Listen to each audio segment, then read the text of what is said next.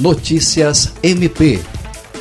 O Centro de Atendimento à Vítima do Ministério Público do Acre, articulador do coletivo de psicólogas e psicólogos voluntárias e voluntários para atendimento à população LGBTQIA, durante o período de pandemia e isolamento social, realizou na última sexta-feira a primeira reunião de trabalho do grupo, a qual foi conduzida pela coordenadora do CAVE, Procuradora de Justiça Patrícia Rego.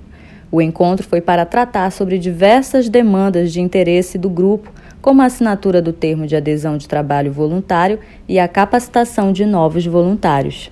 Na ocasião, a diretora do CAV, Procuradora de Justiça Patrícia Rego, deu boas-vindas ao grupo e agradeceu pelo voluntariado.